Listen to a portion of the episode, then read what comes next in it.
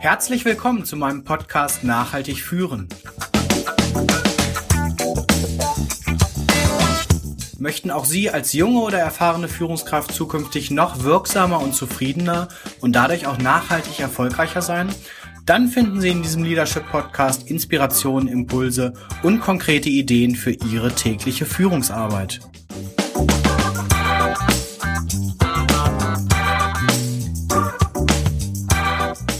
Mein Name ist Sebastian Hollmann. Ich begrüße Sie zur Episode 16 meines Podcasts Nachhaltig führen. Heute spreche ich mit dem Psychologen, Sinnputgeber und Xing Insider Dr. Nico Rose über Heavy Metal Musik, positive Psychologie und die Rolle der Führungskraft als Coach. Viel Spaß bei unserem Gespräch.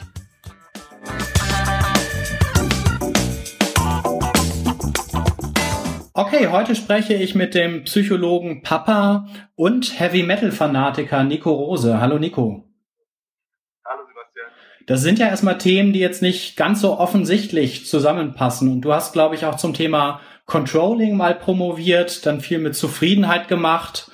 Und ja, man stößt auch in den sozialen Medien bei dir viel auf Themen wie Familie, Psychologie und Heavy Metal. Kannst du da mal näher erläutern, wie diese ganzen Themen zusammenpassen? Gerne. Also vorab, die Promotion im Controlling hat mich persönlich nicht so zufrieden gemacht, aber man muss ja auch mal im Leben herausfinden, was man nicht machen möchte. Das ist ja auch sehr wertvoll. Ansonsten, wenn ich nach dem roten Faden in meinem Lebenslauf gefragt werde, sage ich auch gerne augenzwinkernd, der rote Faden ist, das ist kein Lied. Mhm. Ich habe ursprünglich mal auch klassisch Psychologie auf Jurf studiert in Münster, bin dann danach eingestiegen bei L'Oreal, bei den äh, Haarspray-Menschen, wie ich heute manchmal sage, mhm. in einer HR-Rolle und hatte dann damals das Gefühl, dass ich als Psychologe in der Wirtschaft so ein bisschen eingeschränkt bin in den Tätigkeitsfeldern. Also ich dachte, wenn man BWL studiert, dann darf man irgendwie alles machen, egal welchen Schwerpunkt man hatte. wenn man äh, Psychologe ist, dann, wenn man jetzt sagt, möchte was anderes machen als Personal oder vielleicht Marktforschung, dann wird man manchmal so ein bisschen schief angeguckt.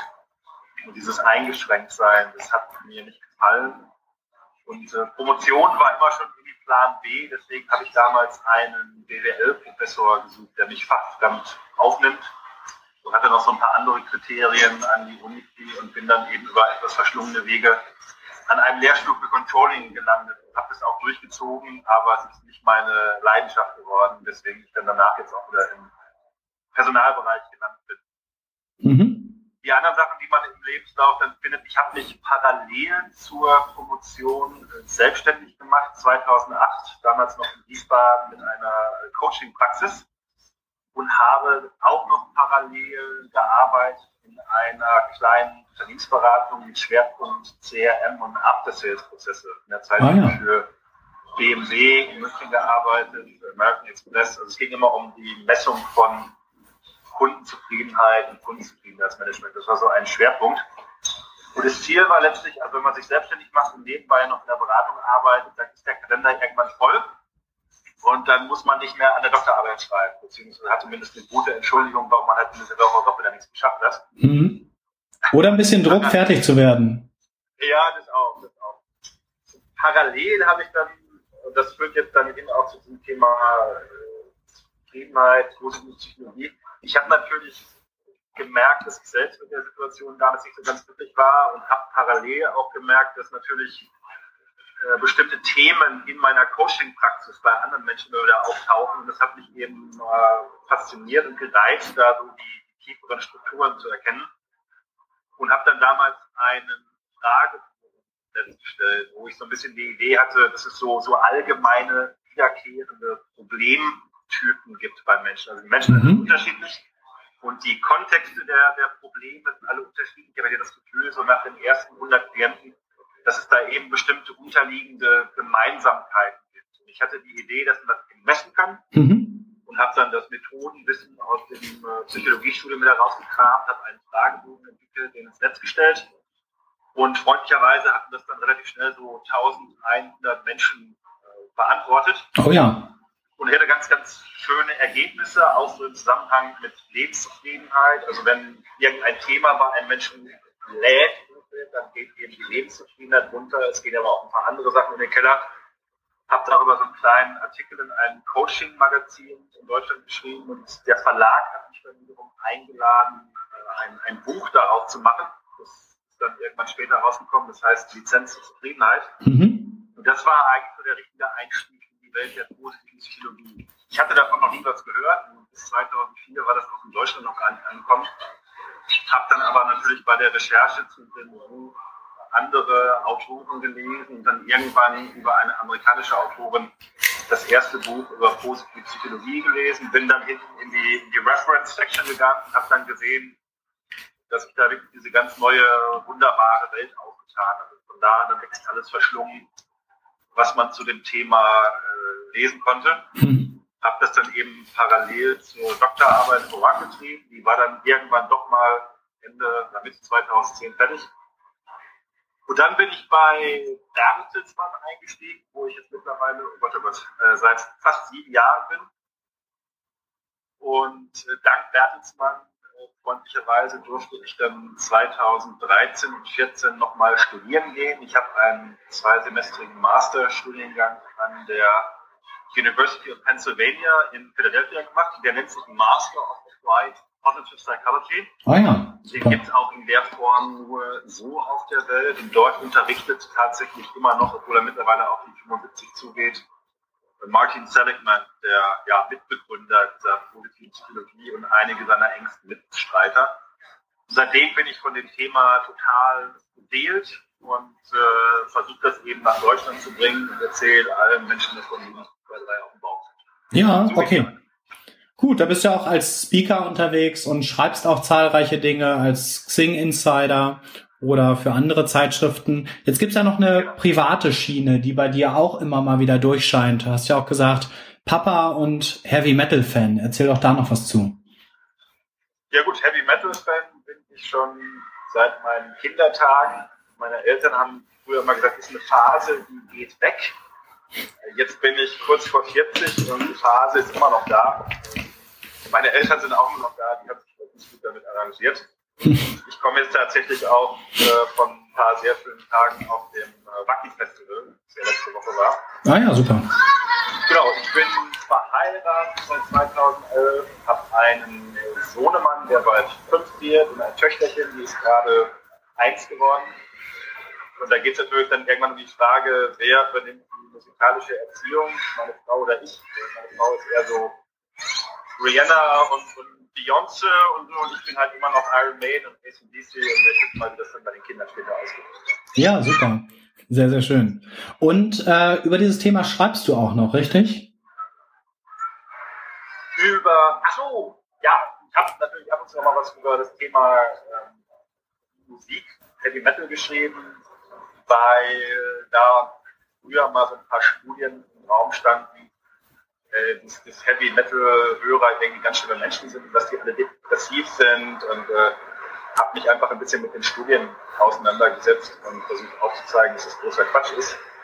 Äh, mittlerweile weiß man in der Strecke einfach, äh, Heavy Metal Fans finden zum Beispiel Heavy Metal Musik entspannt. Also mhm. nichts, was, was aggressiv ist, was einen aufregt, sondern wenn man die Musik mag, dann ist das durchaus etwas, was positive Gefühle auslöst und, und wo man sich entspannen kann. Selbst wenn die Musik an sich durchaus ja eine aggressive Unternote haben kann. Mhm. Aber dafür macht mich dann meinetwegen vielleicht äh, Helene Fischer aggressiv. Also es geht einfach um die Passung zwischen Musik und Person. Mhm. Und, äh, es gibt keine Musik, die per se irgendwie aggressiv oder entspannt macht, sondern es geht immer um die Passung zwischen Mensch und, Musik. Ja. Und mir passt halt dieses, dieses hochenergetische Bild. Wenn auf ich das. Seite ich, so bitte, sorry. Nee, erzähl weiter. Auf der anderen Seite habe ich eine Zeit lang mal einen Blog geschrieben über meine Erfahrung als junger Papa, der heißt äh, Unter der Liebe. Der wird auch äh, im Augenblick immer noch gespiegelt auf der Seite von eltern.de, also bei meinen äh, Bertelsmann-Kollegen von Wunder und Ja. Ich habe es nur im Augenblick ein bisschen ruhen lassen, einfach ja, weil mir die Ruhe dazu gefehlt hat. Aber jetzt habe ich ja nach, äh, nach einem Jahr jetzt auch noch das Töchterchen, also vielleicht schreibe ich dann irgendwann auch nochmal so die Erlebnisse über, ja, über das Papa-Sein von meiner Tochter auf. Also bisher ging es eben wirklich nur um die Erfahrung da, einen kleinen Sohn mal zu haben. Ja, super. Wenn ich das jetzt so höre und du auch sagst, der rote Faden ist, dass es keinen roten Faden gibt, schält sich für ja. mich doch heraus, dass die Klammer irgendwie ist, individuelle Wege zur Zufriedenheit zu finden.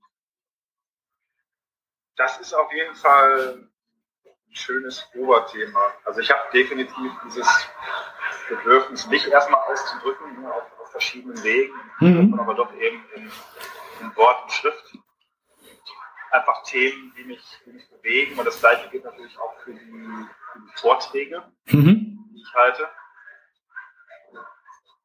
Ich glaube, dieses, dieses Thema, äh, seinen eigenen Weg zur Zufriedenheit finden, das ist einfach auch ein, ein Oberthema von meinem Leben. Wenn ich mir anschaue, wie ich so bis, äh, ich würde sagen, bis Ende 20, Anfang 30 gelebt habe, dann ist es viel getrieben von ja, ich würde jetzt einfach mal sagen, extrinsische Motivation. Also ich habe viel darauf geachtet, was so, was so gut und richtig ist und was man machen sollte und was irgendwie gut im Lebenslauf aussieht.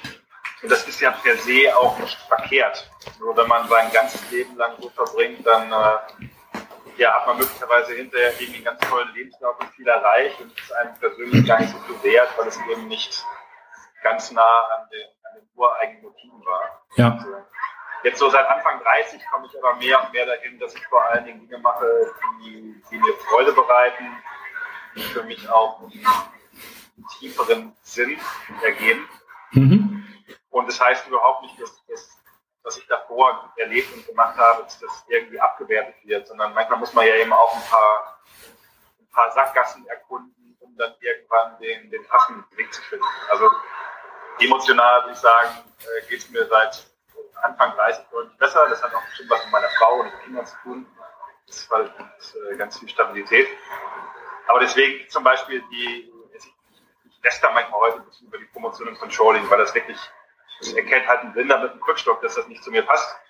Aber trotzdem ähm, habe ich in der Zeit viele andere Dinge ausprobieren können, die mir jetzt heute einen schöneren Weg in die Zukunft eröffnen, dass Zeit auch nicht nicht wissen möchte. Also mhm. in der Rückschau ist das trotzdem eine sehr wertvolle Zeit gewesen. Ja, super. Jetzt soll es ja auch um das Thema Führung gehen und wir wollen deine beiden Bereiche, die positive Psychologie, wo du ja gerade schon ein bisschen was zugesagt hast, und auch das Thema Coaching, was dich ja umtreibt, noch mal ein bisschen vertiefen auch unter dem Aspekt. Ich würde aber gerne ganz allgemein mit dem Thema Führung starten. Was heißt denn Führung so für dich aus deiner vielfältigen Erfahrung heraus? viel Zeit haben wir denn? Viele Tage?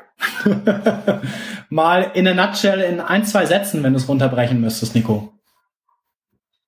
Also in einem Nutshell, wenn ich das jetzt erstmal auf den Unternehmenskontext beziehe, wo, wo ich ja auch eine Führungsrolle ausübe, dann heißt es erstmal, äh, dass ich dafür bezahlt werde, andere Menschen dazu zu bringen, bestimmte Arbeitsergebnisse zu erzielen. Mhm. Das ist jetzt sehr, sehr nüchtern ausgedrückt. Aber ich bekomme Ziele von meinem Chef vorgegeben, die können wir natürlich auch diskutieren. Mhm. Äh, daraus leite ich Ziele für meine Mitarbeiter ab und die sind hoffentlich im weiteren Sinne irgendwie abgeleitet aus einer HR-Strategie, die wiederum aus einer Unternehmensstrategie abgeleitet ist. Und mein Job ist es, dafür zu sorgen, dass für Mitarbeiter diese Ziele erreichen. Das kann man natürlich auf sehr, sehr, sehr unterschiedlichen Wegen tun. Da gibt es ja sehr viele verschiedene Führungsphilosophien. Mhm. Aber in einer ganz nüchternen Art und Weise würde ich sagen, genau das, ich habe dafür zu sorgen, dass meine Mitarbeiter diese Ziele erreichen. Ja, ist ja auch häufig so, wenn man sich mal anschaut, was da auch die Forschung zu sagt, die Wissenschaft. Wenn man diese ganzen Definitionen zusammenfasst, könnte man sagen, Führung ist zielorientierte Verhaltenssteuerung. Das ist ein sehr gutes Statement, ja. Vielleicht ein bisschen genau wie du sagst, nüchtern. Man kann das sicherlich noch emotionaler betrachten und auch den Menschen noch stärker in den Vordergrund rücken. Doch am Ende, genau wie du sagst, geht es ja um, um Ziele, auch um Leistungen. Nur das zweite Oberziel von Führung ist ja neben Leistung häufig Zufriedenheit. Ne, so dass es auch darum geht, beide gut auszubalancieren, sicherlich. Ja. Also ich muss dazu erstmal ein Geständnis ablegen. Ich wollte nie Führungskraft werden. Das ist nicht mein Wunsch gewesen. Ich habe ja, bevor ich Führungskraft geworden bin, schon viel, viel länger, wenn auch nebenberuflich als Coach gearbeitet. Mhm. Und diese Rolle des Begleitens, sag ich mal, die liegt mir von meinem Naturell, glaube ich, deutlich mehr als jetzt eben im weitesten Sinne äh, Leute zu irgendetwas zu bewegen, mhm. wenn ich das auf eine gute Art und Weise mache.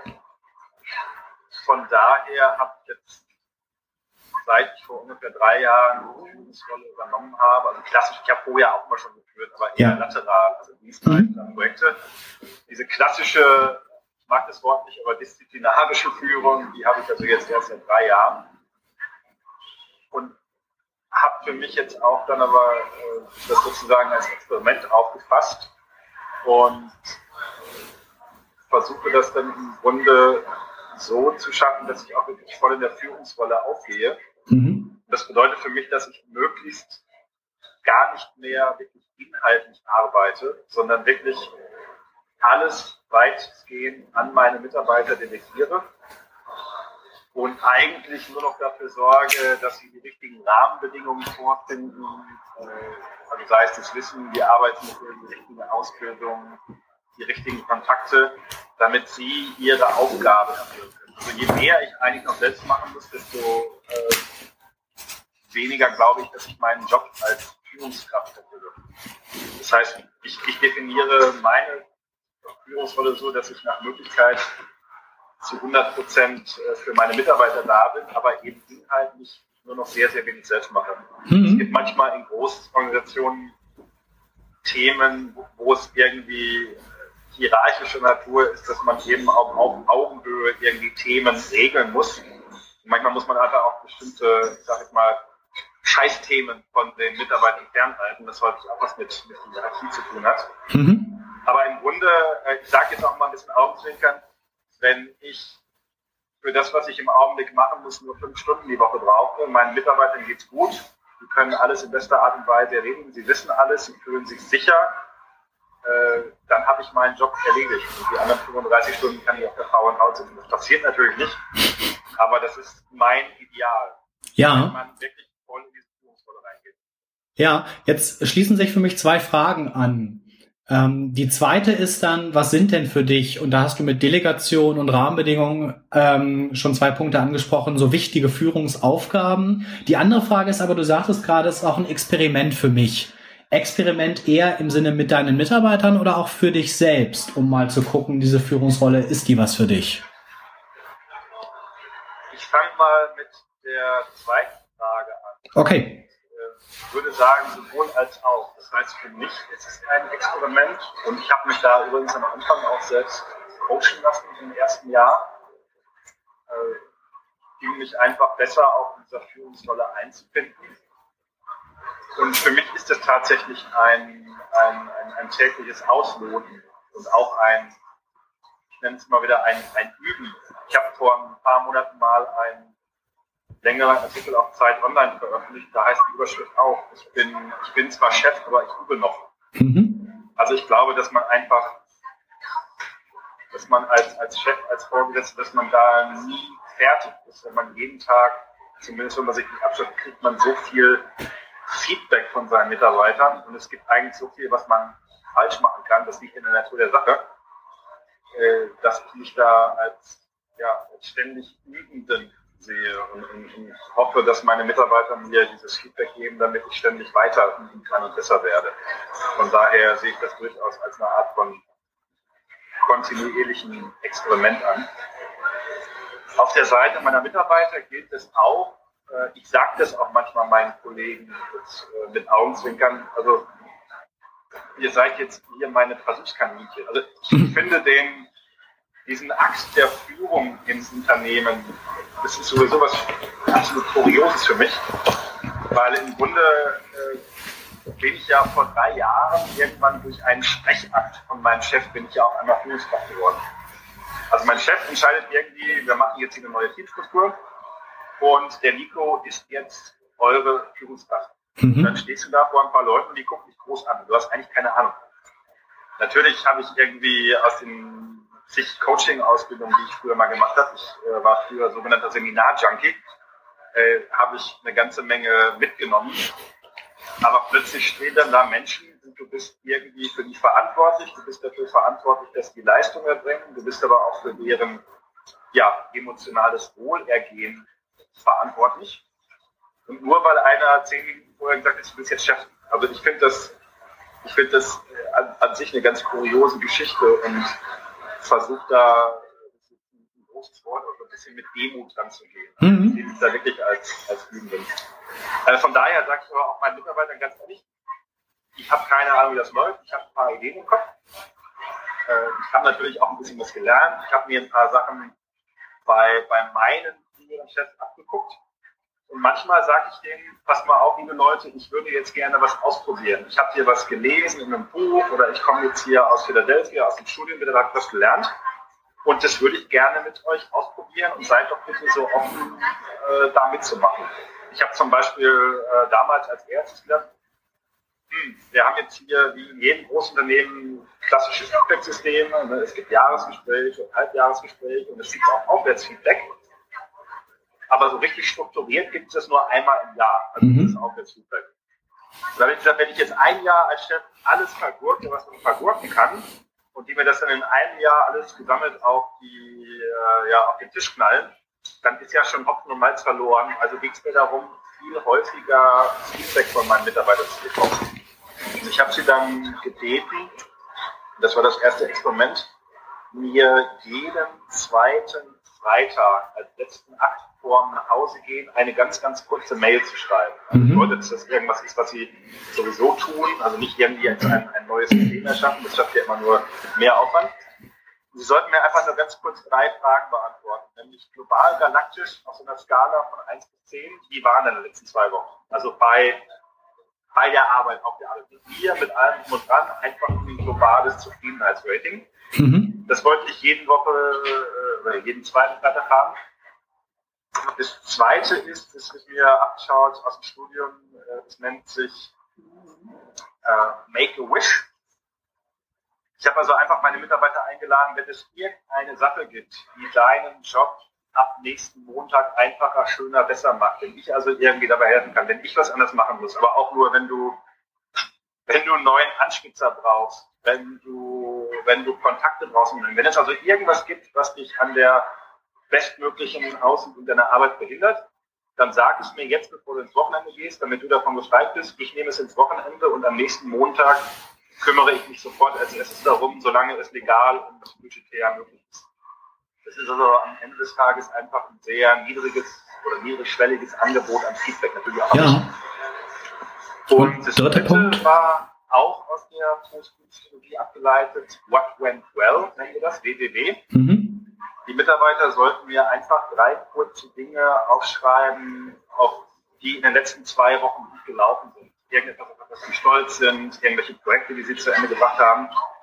Weil wir sind häufig im Alltag eher so auf das Negative fokussiert. Also unser Gehirn funktioniert einfach so, das ist auch gut. Aber darüber gehen dann manchmal in der Wahrnehmung die positiven Dinge verloren. Mhm. Und ich habe sie einfach darum gebeten, okay, bevor ihr jetzt ins Wochenende geht, schreibt mir drei Dinge auf, die gut für euch gelaufen sind, über die ihr euch gefreut habt. Und genau mit diesem Gedanken geht dann ins Wochenende. Ja, super. So schon mal ein sehr cooler, praktischer Tipp. Jetzt die Frage, wie hat es funktioniert? Es hat gut funktioniert, wobei es interessant auch, äh, wir arbeiten jetzt seit ähm, ja, mittlerweile zweieinhalb Jahren in der Konstellation, es ist noch eine Kollegin dazugekommen. Und irgendwann ist es so ein bisschen eingeschlafen. Das heißt, äh, die Mitarbeiter haben aufgehört, diese Mail zu schicken. Ich habe sie aber auch nicht mehr eingefordert, weil ich das Gefühl habe, an irgendeinem Punkt war es gut. Mhm. Ja, also ging es gut eingespielt. Ich habe natürlich in der Zeit auch ein paar Mal offizielles Feedback bekommen und habe einige Dinge äh, mir sagen lassen müssen, aber völlig zu Recht und habe versucht, das zu ändern. Von daher glaube ich, im Augenblick eine Konstellation, die, die, gut eingespielt ist und dieses Feedback-Bedürfnis ist einfach nicht mehr so mhm. da. Ja. Es hat ganz unterschiedlich äh, funktioniert, natürlich auch in Abhängigkeit vom Naturell der Mitarbeiter. Also ich mhm. habe zum Beispiel eine Amerikanerin bei mir hier in Deutschland im Team, die hat natürlich sofort losgelegt. Die Amerikaner sind manchmal so ein bisschen direkter und auch viel offener und haben gesagt, so, das brauche ich, das brauche ich, das brauche ich, das brauche ich. Und auch das brauche ich von dir, das hätte ich gerne anders. Und dann habe ich versucht, das umzusetzen. Es gab natürlich auch andere Kollegen, die waren sehr viel zurückhaltender. Die haben erstmal, gerade bei diesem Teil äh, Make a Wish, also Feedback mhm. äh, haben die erstmal drei, vier Mal gar nichts geschickt. Und dann hatte ich immer gesagt, es kann doch nicht sein, dass alles perfekt ist. Es kann doch nicht sein, dass ich alles perfekt mache. Du darfst es wirklich tun. Also manchen Leuten muss man gerade in so einem hierarchischen System wirklich nochmal explizit die Erlaubnis geben, mhm. ja. Äußern. Sitzen die Antreiber zu stark? Ja, insbesondere wenn die früher vielleicht für geschätzt oder, oder generell in Kulturen gearbeitet haben, wo das sehr ver verpönt war, ah, ja. kritisch mhm. auf das System. Und dann ist, glaube ich, das zweite ganz wichtige, dass wenn dann was kommt, dass man sich aber auch 130 Prozent am Riemen reißt, äh, diese Bitten dann möglichst schnell zu erfüllen. Weil es natürlich auch ein Test, also dann wagen sich die Leute aus der Deckung, um das mal so zu, äh, so zu formulieren. Und wenn man dann nicht liefert, ist natürlich das Vertrauen sofort dahin. Ja. Ich habe mich dann umso mehr bei diesen Personen bemüht, äh, wirklich alles in meiner Machtstelle möglich zu machen. Teilweise musste ich den Leuten auch sagen, sorry, das, das kann ich nicht erwirken. Entweder das, das Geld oder das gibt das Unternehmen einfach nicht her. Das heißt, immer dann, wenn ich einen Wunsch ablehnen musste, habe ich natürlich auch sehr, sehr intensiv daran gearbeitet, zu erklären, warum es nicht geht. Mhm. Weil ansonsten natürlich das ganze Konstrukt sofort in sich zusammenfällt. Dann bleibt es eben so eine Art leere Versprechung. Und das wollte ich tun, nichts vermeiden. Wie gesagt, mittlerweile ist es so, dass das natürlich sehr gut eingespielt ist. Ich habe in drei Jahren viel über meine Mitarbeiter gelernt. Die haben natürlich auch gelernt, wie ich ticke. Mhm. Und äh, mittlerweile, wenn, ähm, ja, wenn was im Argen liegen würde, dann würden die wahrscheinlich einfach direkt zu mir kommen und mir das einfach direkt von Latz knallen. Ist ja auch gut so. Ja, jetzt waren wir ja gerade auch bei den Führungsaufgaben, Delegation, hast du gesagt, ist wichtig, die Rahmenbedingungen schaffen, dass sich da jeder gut mit seinen Stärken auch einbringen kann, Feedback zu geben, einzufordern, klares Erwartungsmanagement zu machen. Was ist für dich noch wichtig beim Thema Führung? Ich glaube, also vielleicht erstmal zu meiner Situation. Ich arbeite jetzt in einem Team, wo nur sehr, sehr gut ausgebildet und zum Teil auch sehr erfahrene Menschen arbeiten. Das sind also alles Akademiker, zum Teil auch mit mehreren Abschlüssen, zum Teil auch mit viel, viel mehr Berufserfahrung. Mhm. Ich gehe erstmal davon aus, dass die alle mindestens genauso schlau sind wie ich. Zum Teil wissen die über viele Themen auch viel, viel mehr als ich. Und von daher glaube ich, dass die das meiste, was in Aufgaben so anfällt, unter normalen Umständen völlig alleine erledigen können. Das heißt, die brauchen mich dafür gar nicht. Ja. Im Umkehrschluss heißt es, wenn jemand zu mir kommt und Fragen hat, geht es meistens darum, dass wir einfach irgendwas nicht wissen. Also dann muss ich dann versuchen, irgendwie Wissen zu beschaffen.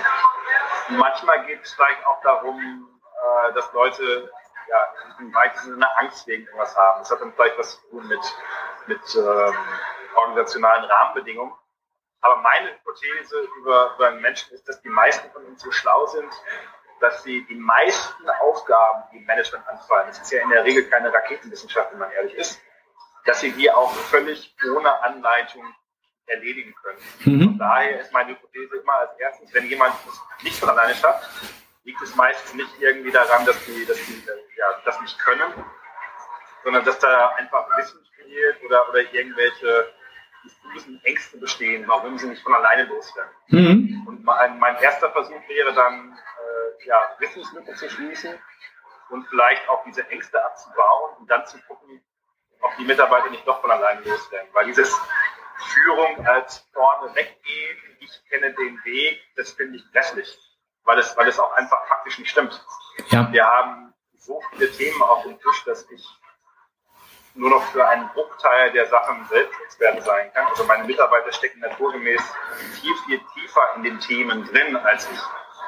Und ich habe mir das manchmal auch zur Angewohnheit gemacht, ähm, wenn am Anfang Mitarbeiter gekommen sind und ganz viel gefragt haben. Ich habe immer erstmal standardmäßig gesagt, ich weiß es nicht. Einfach, weil es, weil es häufig der Fall war. Ich wusste nicht, ich wusste es nicht besser als meine Mitarbeiter.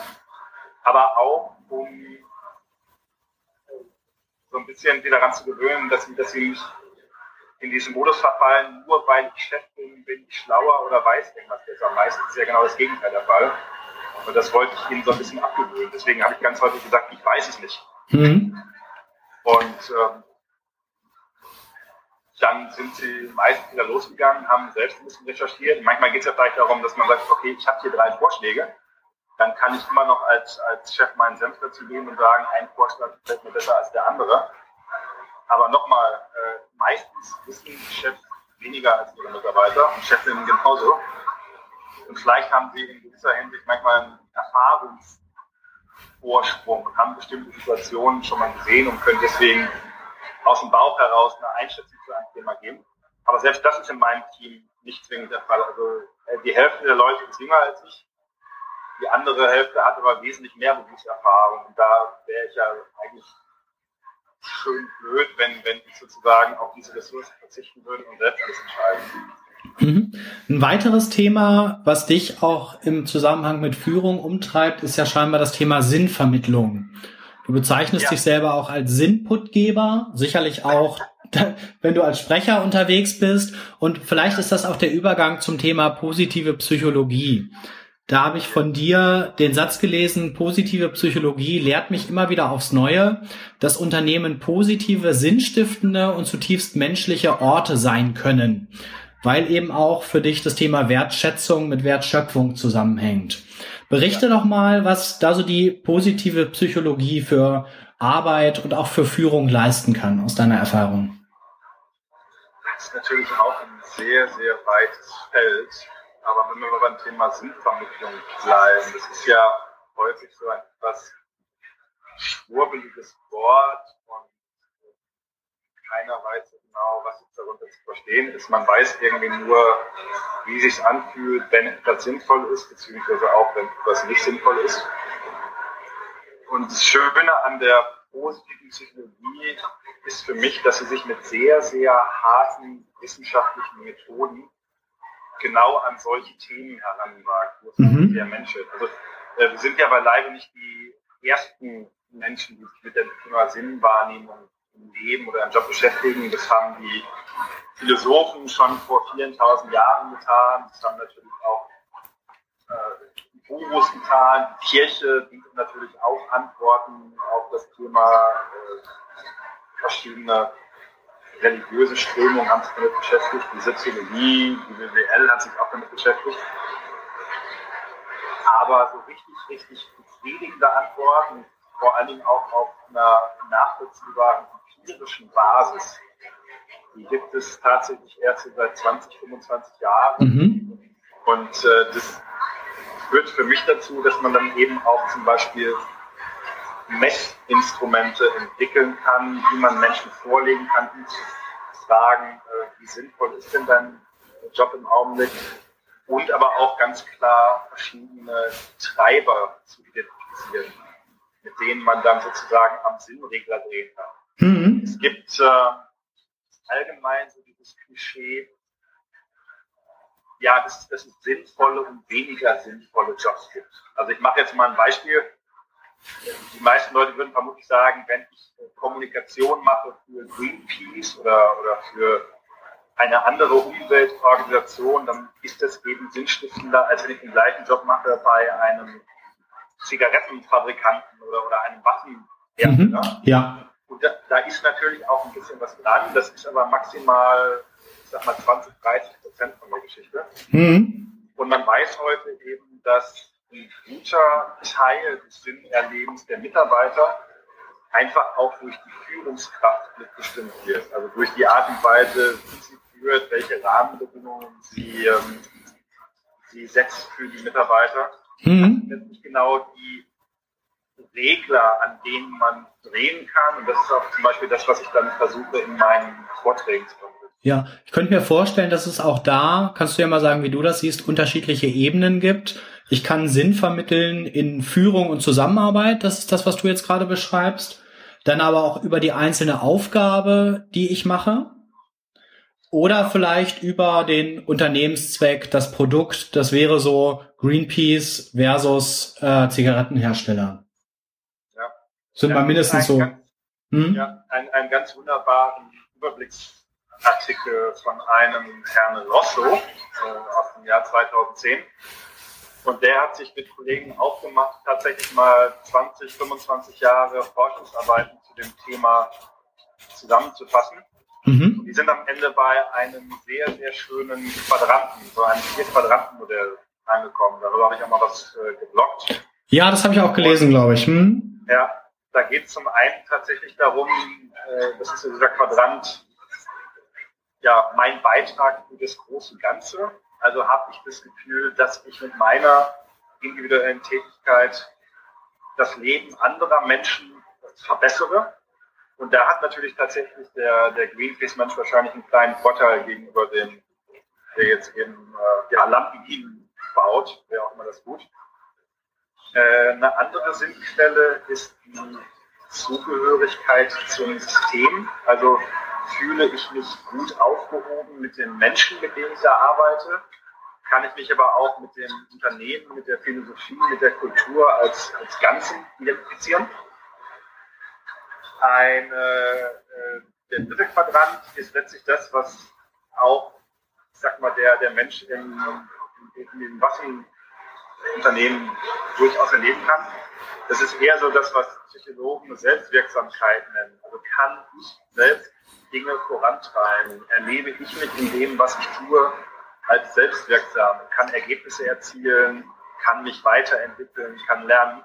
Das ist ja wirklich sehr, sehr unabhängig vom Kontext. Also dieses Lernen und Weiterentwickeln, das kann ich natürlich genauso gut äh, in jedem Unternehmen erleben. Ja. Und der vierte Quadrant ist einer, der haben, glaube ich, die wenigsten Leute so auf dem Schirm, der macht für mich immer sehr viel Sinn. Das ist die Frage, ob ich mir in dem Job selbst näher komme, also ob ich meinem inneren Wesen näher komme. Das hat zum Beispiel viel zu tun mit Stärkenorientierung. Das mhm. hat natürlich auch etwas zu tun mit Führung. Also lässt mir mein Vorgesetzter oder das Unternehmen an sich so viel Freiraum in der Gestaltung meiner Aufgabe, dass ich mich vor allen Dingen Themen widmen kann, die eben sehr nah an meinen ureigenen Stärken liegen. Ja. Und wenn ich eben viel Zeit damit verbringe, an meinen Stärken zu arbeiten, dann habe ich eben dieses Gefühl, äh, dass ich mir selbst näher komme ah, ja, okay. und irgendwie mein Potenzial erfülle. Das geht also so ein bisschen auch in die Richtung hier ähm, Abraham Maslow Selbsterfüllung. Ja. Das geht theoretisch auch in jedem Unternehmen. Also mhm. das, an meinen Stärken arbeiten kann ich beim Waffenhändler genauso gut bei Greenpeace. Ja deswegen sage ich, ein Teil liegt natürlich am Unternehmen, an den Produkten, aber es gibt auch viele Regler, die wirklich unabhängig sind. Ja, okay. Gut, jetzt gibt's ja noch in der, ich weiß nicht genau, ob es aus der positiven Psychologie stammt, diese Bausteine eines gelungenen Lebens. Da gibt's ja dieses Akronym PERMA. Magst du da noch kurz was zu erzählen? Was heißt das so für Zusammenarbeit? PERMA ist letztlich ein Überbegriff für Themen, mit denen sich Psychologen äh, beschäftigen. Das ist jetzt nicht allerschöpfend. Heute spricht man im Übrigen gerne auch von, ähm, also auf Englisch Perma V, da kommt also noch ein V dahinter, mhm. Vitality oder Vitalität, weil wir in den letzten Jahren erkannt haben, dass das Thema körperliche Gesundheit äh, natürlich auch irgendwie wiederum auf das äh, emotional-mentale Befinden zurückwirkt. Von daher ja wenn man sich jetzt nur Perma anschaut, ist es immer so ein bisschen verkopft. Aber ich kann ja ganz kurz was zu sagen. Also das P steht für positive Emotionen. Mhm. Also die Frage, unter welchen Bedingungen wir positive Emotionen, also wie Glück, Zufriedenheit, Stolz, Liebe erleben. Das E steht für Engagement. Da geht es also um die Frage, unter welchen Rahmenbedingungen wir es schaffen, uns komplett in, in bestimmte Aufgaben zu vertiefen der äh, Mikhail Csikszentmihalyi, der letztlich das Flow-Phänomen in den 80ern beschrieben hat, der steht so ein bisschen Pate für das E in Klammer mhm. und gilt damit auch einmal als einer der Mitbegründer der Psychologie.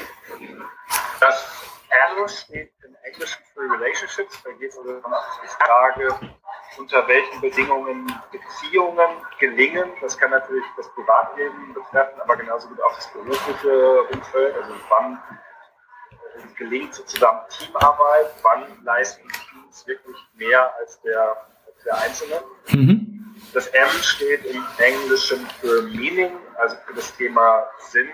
Unter welchen Bedingungen erleben wir Sinn im Leben, aber auch in der Arbeit? Da haben wir ja gerade schon ja, genau. gesprochen. Und das A steht im amerikanischen für Achievement. Also das ist eine amerikanische Theorie, das heißt, da geht es mal um Leistung. Ja. Und erreicht es. Genau. Alle, ja, im, im, Zweifel sind wir lieber erfolgreich als nicht erfolgreich. Und da kann sich ja jeder seine, seine Domäne suchen. Mhm, okay. Das ist dieses, äh, das, das ähm, Perma-Akronym als solches. Und ich glaube, die meisten Verbindungen zum Berufsleben, zum Leben in Großorganisationen gibt es natürlich beim Buchstaben R. Also wir arbeiten heute in der Regel in Teams. Mhm. Und äh, die, die große Frage ist eben, wie man Gruppen von Menschen äh, so koordiniert, dass eben ein, ein schöneres, großes Ganzes daraus entsteht, in dem nicht alle nebeneinander herarbeiten oder uns vielleicht sogar noch bekämpfen. Ich glaube, das Thema M ist für Unternehmen heute auch sehr wichtig. Ich habe generell das Gefühl, so dieses ganze Thema Sinn, Sinnwahrnehmung, Sinnhorizont, das ist etwas ist, was gerade so durch, durch die Welt wabert und auch durch die Blogosphären wabert, weil vielen Menschen möglicherweise dieses Sinnerleben in ihrem Beruf ein, ein Stück weit abgeht und man sich dementsprechend auf die Suche macht. Das ist auch bei meinen Vorträgen gerade immer so das, das Kernthema, das einfach ganz viel nachgefragt beim Thema Achievement gibt es ganz verschiedene Blickwinkel, zum Beispiel welche Persönlichkeitseigenschaften Menschen zum Beispiel hartnäckiger machen. Mhm. Hartnäckigkeit ist in der Regel ein ganz wichtiger Baustein auf dem Weg zu, zu guter Leistung. Da äh, geht es natürlich auch um Fragen, wie wir gute Entscheidungen treffen. Da kommt dann zum Beispiel so jemand wie Daniel Kahnemann mit rein, der letzte Psychologe, der auch mal einen Nobelpreis bekommen hat. Äh, wir kriegen ja als Psychologen in der Regel nur schwer ein, weil es keinen eigenen für Psychologie gibt. Mhm. Von daher müssen wir uns immer entweder bei den Wirtschaftswissenschaftlern dranhängen, genau. Und er hat ja 2002 den gekriegt für seine Arbeit rund um die äh, Prospect Theory, wo es im Wesentlichen die Frage geht, wie wir unter Unsicherheit Entscheidungen treffen. Und da kann man eben auch sehr, sehr viele Dinge ableiten, die relevant sind für für den Unternehmenserfolg, aber auch für die Führung. Ähm, was mich persönlich total fasziniert, das geht dann eher in den Bereich P, also Positive Emotions, aber hat natürlich auch starke Überlappungen Richtung R, Relationships, ist eine Idee, die sich relationale Energie nennt. Mhm. Oder auf Englisch Relational Energy. Das ist also letztlich die, die Idee, dass wir uns als soziale Wesen natürlich alle gegenseitig mit unseren Emotionen anstecken. Es gibt ja diesen Begriff äh, Emotional Contagion, also emotionale Ansteckung. Und äh, die Idee ist am Ende des Tages, dass wir uns natürlich in der, in der positiven Richtung anstecken können, dass mhm. wir also zum Beispiel über über gute Gespräche uns aufladen können. Und vielleicht kennst du das auch. Du bist eigentlich total aufgelaufen nach einem harten Arbeitstag. Ja. Und plötzlich kommt ein Kollege rein und sagt mal, ich habe hier eine ganz tolle Idee, ich habe hier eine Lösung gefunden. Und plötzlich ist die, die Müdigkeit, die weggeblasen, weil man einfach über eine spannende Idee diskutiert und sich sozusagen im Kontakt mit anderen Menschen wieder auflädt. Ja, das absolut. ist aber keine, keine physikalische Energie, das hat auch nichts mit Nahrungsaufnahme zu tun, sondern es ist eine mental-emotionale Energie, wo wir einfach an anderen Menschen quasi äh, wachsen und unsere, unsere Batterie wieder aufladen. Mhm. Und natürlich gibt es genauso gut aber auch das gegenteilige Phänomen, wo wir also schon sozusagen mit, mit den Hosen voll oder mit irgendwelchen Befürchtungen in ein Gespräch reingehen, weil wir wissen, hm, typischerweise, äh, wenn ich mit dem Menschen Energie äh, interagiere, geht es mir nachher schlechter als vorher. Genau, so ein Energiestaubsauger dann. Genau, wir haben ja alle so unsere Pappenheimer. Und dieses, dieses Phänomen fasziniert mich total. Und es gibt da ein paar Forscher, die letztlich sagen, es gibt ja ganz viele unterschiedliche Wege, über die Frage nachzudenken, was ist eigentlich eine Organisation? Und der mhm. eine mag sagen, okay, oder was ist das Unternehmen? dann können die Leute sagen, hm, ja, das sind die, die finanziellen Mittel und die Assets, das, was der Bilanz steht. Und andere würden dann sagen, nee, das sind, was weiß ich, unsere, unsere Gebäude und unsere Trademarks und unsere, äh, ja, unsere Properties, die wir so haben. Ja. Und es gibt ein paar äh, Psychologen und Soziologen, die letztlich sagen, man kann es aber auch so betrachten, dass das ganze Unternehmen nichts weiter ist als ein riesiges äh, Geflecht und ein, ein Geflirre aus äh, lauter sogenannten Micro-Moments. Mhm. Was sie damit meinen, ist, dass jede einzelne Begegnung, sei es jetzt ein, ein kurzer Gruß auf, äh, auf dem Flur oder ein Schwätzchen in der Teeküche bis hin zu längeren Austauschen in Meetings, ja nichts anderes ist als Begegnung von Menschen. Ja. Ja? Und jede einzelne dieser Begegnungen kann im Grunde eine Chance sein, wenn es eine positive Begegnung ist, das Unternehmen ein ganz klein bisschen energetisch aufzuladen oder neutral zu lassen oder natürlich auch das Unternehmen äh, energetisch zu entleeren. Mhm. Und wenn man sich jetzt überlegt, wir haben 120.000 Mitarbeiter an so einem normalen Arbeitstag, wie viele von diesen Mikromomenten habe ich? Keine Ahnung, 50, 60, 70. Mhm. Das heißt, ich alleine habe schon mal ein paar hundert in der Woche, ein paar tausend im Monat und viele, viele tausend in einem Jahr. Wenn man das jetzt multipliziert mit der Anzahl der Mitarbeiter, ich habe das immer mal ausgerechnet, dann kommt man darauf, dass der, der Laden, für den ich arbeite, unter anderem auch besteht aus vielen, vielen Milliarden von diesen Mikromomenten. Mhm. Und jeder dieser einzelnen Milliarden Mikromomente ist eben eine Gelegenheit, das Unternehmen aufzuladen oder zu entleeren. Ja, gibt es da nicht auch diesen Begriff ganz, ganz der... Ja, super. Passt es dir, wenn wir noch so zehn Minuten über das Thema Coaching sprechen? Ja, können wir machen. Super. Ähm, du beschäftigst dich ja auch mit dem Thema Coaching sehr, sehr intensiv. Und in der Vergangenheit wurde ja auch immer gerade über die ganzen Medien diskutiert, die Führungskraft solle doch zukünftig in der digitalen Welt stärker als Coach agieren. Und da setzt du dich ja auch sehr kontrovers mit diesem Thema auseinander. Wie passt das für dich zusammen, diese beiden Rollen? Für mich wenn du jetzt schon explizit von den Rollen sprichst, dann passen diese beiden Rollen überhaupt nicht zueinander. Ich werde da auch relativ schnell sehr fuchtig. Einfach deswegen, weil mir dieses Thema Coaching so sehr am Herzen liegt. Mhm. Es geht natürlich äh, sich aus, dass Führungskräfte in ihrer Führungsrolle, ich sage jetzt mal im weitesten Sinne Techniken einsetzen, die ursprünglich mal für den äh, Coaching-Kontext entwickelt wurden. Ja, also meinetwegen bestimmte Fragetechniken oder auch bestimmte ja, Wege, äh, Wissen zu vermitteln oder vielleicht eher aus den, aus den Mitarbeitern herauszukitzeln. Mhm. Also ich glaube, ich weiß, was die Leute damit meinen, wenn sie sagen, Führungskräfte sollen jetzt mehr coachen.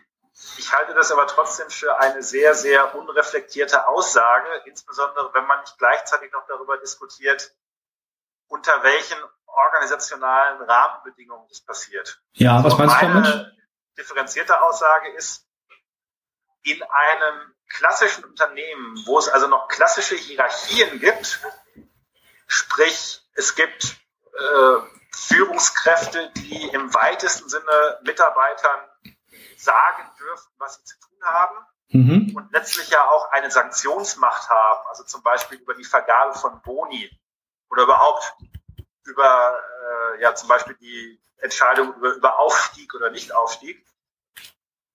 Da funktioniert es meiner Meinung nach nicht und da wird es auch sehr schnell sehr unschön und sehr unsauber. Ja. Meine Einstellung ist, dass eine Coach-Klientenbeziehung eine ist, die auf absoluter Gleichwertigkeit und auf Augenhöhe beruht. Und in dem Augenblick, wo sich eine hierarchische Differenz ergibt im Unternehmen, weil einer Führungskraft ist und somit eben Sanktionsmacht hat, ist für mich diese Coaching-Rolle unmittelbar vergiftet. Mhm. Ja, weil ich mir letztlich nie ganz sicher sein kann, wer spricht denn da im Augenblick zu mir? Spricht da jetzt der Chef oder spricht da der Coach? Mhm. Weil nochmal, jetzt, wenn wir nochmal äh, auch auf das zurückgehen, was ich eingangs gesagt habe, was ist Führung überhaupt? In der hierarchischen Organisation, wo, wo Ziele von oben heruntergebrochen werden, ist es die Aufgabe der Führungskraft, dafür zu sorgen, dass die Mitarbeiter diese Ziele erreichen.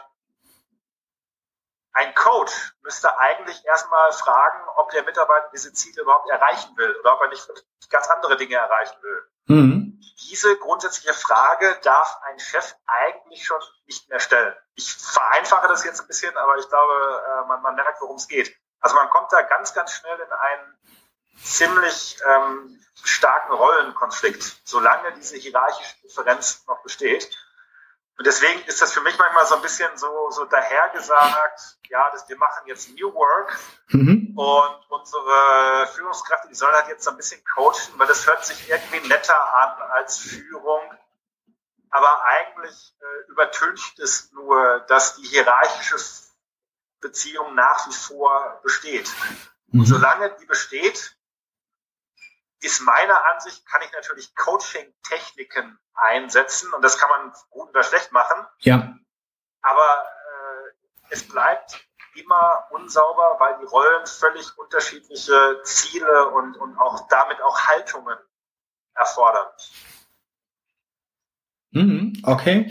Jetzt würde der Advocatus Diaboli wahrscheinlich sagen, der Mensch, der Jürgen Klopp, der ist irgendwie auch Coach, nennt sich so und kann im Zweifelsfall auch entscheiden, ob sein Spieler auf der Bank sitzt oder nicht.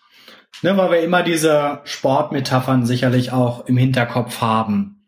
Ja, also ich bin überhaupt kein Freund von Sportmetaphern im Management, habe ich auch mal was drüber geblockt. Oh ja, in der, in der Musik gibt's keinen Coach, ja? Äh, da, gibt es, da gibt es Lehrer und, und, Trainer, würde ich sagen. Oder manchmal, die heißen natürlich auch Vocal Coaches. Ja, stimmt. Aber ich bin generell äh, der Ansicht, dass der Begriff Coaching viel zu beliebig verwendet wird. Also es gibt ja heute ja. auch, keine Ahnung, ich habe schon Pflanzencoaching gesehen oh, ja. und alles Mögliche. Also das meiste, was heute unter Training, äh, Entschuldigung, was heute unter Coaching verkauft wird, ist eigentlich Training oder Beratung. Ja. Ja. Beim Training geht es darum, dass ich Wissen vermittle, also ich weiß mehr als der andere, beziehungsweise habe Wege, Wissen zu vermitteln. Und dann äh, helfe ich dem anderen, irgendein neues Verhalten zu erlernen. Bei der Beratung geht es in der Regel darum, dass ich einen Wissensvorsprung habe und diesen Wissensvorsprung dann eben äh, an, an den Klienten verkaufe. Mhm. Das meiste, was heute Coaching genannt wird, ist eigentlich Training oder Beratung. Coaching ist für mich eine, eine völlig andere Form nochmal der, der Begleitung von Menschen. Ja. Wo es erstmal darum geht, und da, da knackt es für mich auch schon, ich sage immer etwas spitzfindig, beziehungsweise habe ich das von meinem Ausbilder gelernt, als Coach musst du den Zielen deines Klienten gegenüber gleichgültig sein in dem Sinne, äh, dass jedes Ziel gleichgültig ist. Mhm. Also das Ziel wird vom Klienten bestimmt und du hast da auch mitzureden, ob du das Ziel gut findest oder schlecht findest. Du kannst natürlich sagen, das ist ein Auftrag, den ich ablehne, den ich nicht unterstütze, dann kannst du dich rausziehen. Die einzige Sanktionsmöglichkeit als Coach ist die, sich aus dem Prozess herauszuziehen. Ansonsten bist du äh, Begleiter deines Klienten, hast aber nicht darüber mitzubestimmen, ob das eben ein ein richtiges oder ein falsches Ziel ist. Natürlich kannst du das hinterfragen, kannst es reflektieren mit deinem, äh, mit deinem Coachie. Mhm. Aber da, da hackst du mich an der Stelle. Ja. Also, ich habe auch mal eine. Der Chef, der Chef kann niemals gleichgültig sein gegenüber den Zielen des Mitarbeiters, weil er ja selbst wieder Ziele von seinem Chef bekommen hat. Da, mhm. da wird es für mich einfach unsauber. Ja, ich habe mal eine Definition gehört, so als Unterscheidung, die ich ganz treffend fand. Die lautete, Führung heißt im Gegensatz zu Coaching Leistung verlangen zu dürfen. Ja, das finde ich sehr schön. Und äh, glaube, das ist ja auch ein, ein wesentlicher Aspekt, dass wir dazu da sind, dass unsere Mitarbeiter die geforderte Leistung erbringen können. Nun, was mir jetzt wichtig ist, man kann dieses Führen natürlich aus sehr, sehr unterschiedlichen Haltungen raus erbringen. Mhm. Und mein Ideal von Führung, ich hoffe, dass das vielleicht in dem vorigen Blog auch so ein bisschen durchgekommen ist, ist das, was man in der Forschung heute Service Leadership nennt. Also nicht Führung durch vorne weggehen und ich weiß, wo es lang geht und mir nach, sondern eigentlich eher Führung von, von mir aus von hinten oder von unten. In dem Sinne, dass ich einfach sage, ich bin für euch da. Mein primärer Fokus sind nicht die Aufgaben, die es zu erledigen gibt, sondern das ist euer Fokus. Ja. Mein Fokus seid ihr und ich versuche alles dafür zu tun, dass es euch gut geht, dass ihr alles habt, was ihr braucht, um euch dann den Aufgaben zu widmen. Mhm. Das ist mit Sicherheit etwas, was äh, auch durch meine, meine Haltung als Coach ursprünglich mal inspiriert wurde. Ich würde aber niemals auf den Trott kommen, mich als Coach meiner Mitarbeiter zu bezeichnen, solange mein Arbeitgeber noch auf hierarchischer Führung besteht. Mhm. Ich habe überhaupt nichts dagegen, wenn es äh, in Unternehmen so eine Art Coaching, Coaching-Beziehungen gibt, solange das nicht die Person ist, die auch über ja, sozusagen über Geld, Boni und den Aufstieg des Coaches. Also es gibt durchaus Konstellationen, in denen das möglich ist. Ja. Aber wie gesagt, sobald da ein Hauch von Sanktionsmacht reinkommt, ist meiner Ansicht nach die Coaching-Rolle komplett vergiftet, weil der Mitarbeiter sich letztlich nie ganz sicher sein kann, wen er da gerade vor sich hat. Mhm. Aber es gibt durchaus, also ich sag mal so, in Unternehmen, die gänzlich auf Hierarchien verzichten, was es ja mittlerweile gibt, oder in der Führung sozusagen auf, auf Teams delegiert wird oder auf irgendwelche anderen Strukturen, da kann ich mir das durchaus vorstellen. Aber solange es eben diese Hierarchie gibt und damit eine hierarchische Beziehung, ja wäre ich froh, wenn wir lieber äh, nicht über, über Coaching als Führung reden würden. Ja, okay, also dein Standpunkt ist, es ist jetzt nicht eine rein semantische Diskussion, wo wir vielleicht das Gleiche meinen, sondern es kommt schon auch auf die Haltung und insbesondere die Rahmenbedingungen an, unter denen das sinnvoll sein kann. Definitiv. Hm. Und ich möchte noch eine andere Sache ins Feld führen. Für mich klingt das jetzt manchmal auch so ein bisschen despektierlich, so, liebe Führungskraft, du musst jetzt halt nebenbei auch mal ein bisschen coachen. Ja? Und es klingt dann immer so, als könnte man das einfach so aus dem Stehgreif heraus. Also ich muss jetzt mal sagen, ich habe zwei Psychologiestudiengänge absolviert. Ich habe ungefähr zweieinhalbtausend Stunden an zusätzlichen Ausbildungen absolviert. Wie gesagt, ich war Seminarjunkie. Ja. Und ich habe das Gefühl, ich kratze gerade erst so ein bisschen an der Oberfläche. Ja. Und jetzt sagt man eben, ja, du warst zehn Jahre lang Führungskraft, jetzt sollst du halt mal eben auch ein bisschen coachen. Also wo soll denn das, wo soll das Wissen herkommen? Wo mhm. soll die mhm. Kompetenz herkommen? Das wäre für mich nochmal ein ganz anderes Feld. Ähm, ja. Ich einfach auch nicht, also für mich wertet das die Tätigkeit des Coachings und die Rolle des Coaches eigentlich so ein bisschen ab, weil da der Eindruck erweckt wird, man könnte das eben mal so nebenher machen und ohne gesonderte Ausbildung. Das, äh, diese Idee unterstütze ich einfach nicht. Mhm. Okay, prima.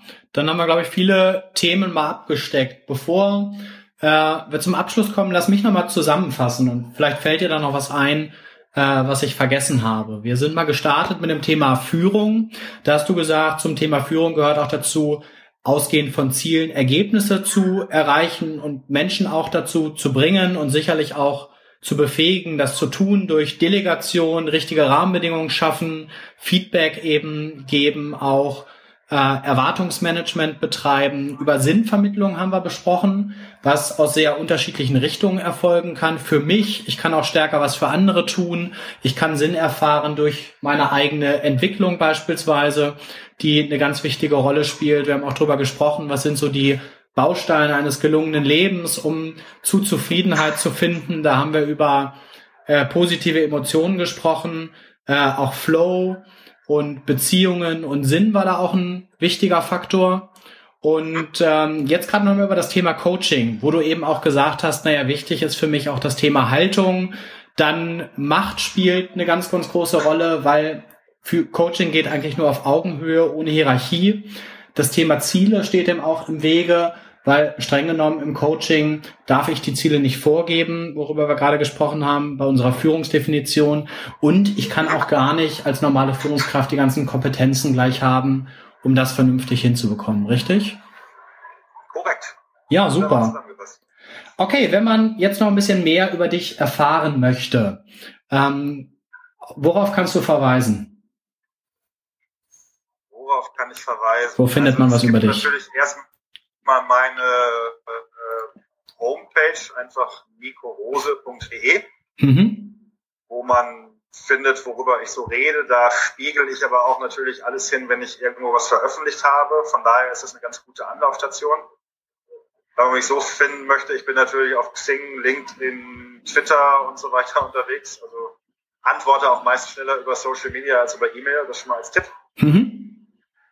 Ich habe eine Zeit lang äh, Artikel geschrieben für Zeit Online. Da gibt es jetzt irgendwie neun, zehn, also neun, neun oder zehn Sachen, die kann man sich natürlich anschauen. Ich habe jetzt gerade angefangen, äh, für die Wirtschaftswoche online zu schreiben. Das wird also mit Sicherheit in den nächsten Wochen und Monaten so einer der Kanäle sein, wo man mich am häufigsten lesen kann. Okay. Dann gibt es eben den äh, Xing Insider-Kanal, wo ich auch spätestens so alle zwei Wochen mal etwas von mir gebe. Und äh, eigentlich gibt es noch diese zwei Blogs. Einmal äh, Mapalicious, das ist ein englischer Blog über positive Psychologie. Den lasse ich nur im Augenblick so ein bisschen schleifen. Und dann gibt es noch den Blog äh, unter der Liebe.me. Mhm. Das, das, ist der äh, Blog eben über das Papa-Sein. Der ruht allerdings auch gerade ein Stück weit. Also man merkt, ich schreibe einfach sehr viel und sehr gerne und auch so viel, dass ich dann irgendwann nicht mehr bei, äh, bei allen Themen hinterherkomme. Ja. Aber das sind so die allerwichtigsten. Also wie gesagt, am regelmäßigsten Augenblick definitiv über, über die Xing Insider Schiene und definitiv auch die Wirtschaftswoche. Okay, super. Prima, dann vielen lieben Dank für deine Zeit, Nico. Sehr gerne, Sebastian. Prima, und dann bis bald. Bis bald. Ciao.